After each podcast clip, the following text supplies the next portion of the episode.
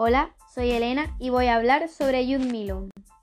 Jude Milon, de origen estadounidense, nació el 12 de marzo de 1939 en Washington y falleció el 19 de julio de 2003.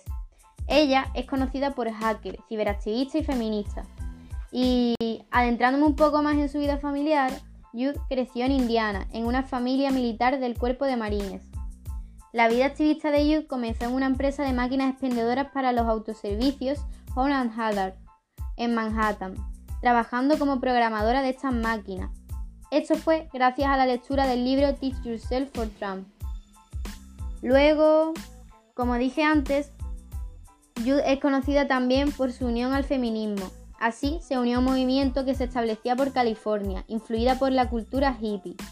Así pues, se estableció en Berkeley, donde animó a unirse a otras mujeres a la cultura cibernética, que se expandía cada vez más, dando origen al primer sistema público de red, nombrado como proyecto de la Comunidad de Memoria en 1973. Pero Jude es famosamente reconocida por crear el concepto cyberpunk y con él los cyberpunks, que era una asociación de defensores de la privacidad digital.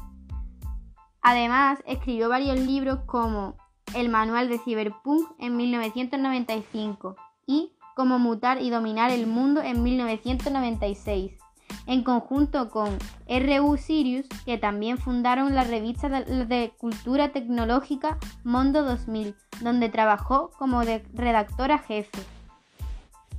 Estos fueron solo los libros sobre el cyberpunk. Aparte, escribió un libro para aquellas mujeres que querían iniciarse en el hacking, titulado Hacking the Wet World, The, Nerd Girls Pillow Book. Recordando, la red de ordenadores conocida como Internet solo era propiedad y utilizada por los militares en Estados Unidos y unas mínimas universidades e instituciones de investigación con fines militares y de defensa. Pero gracias a You se extendió por toda Europa.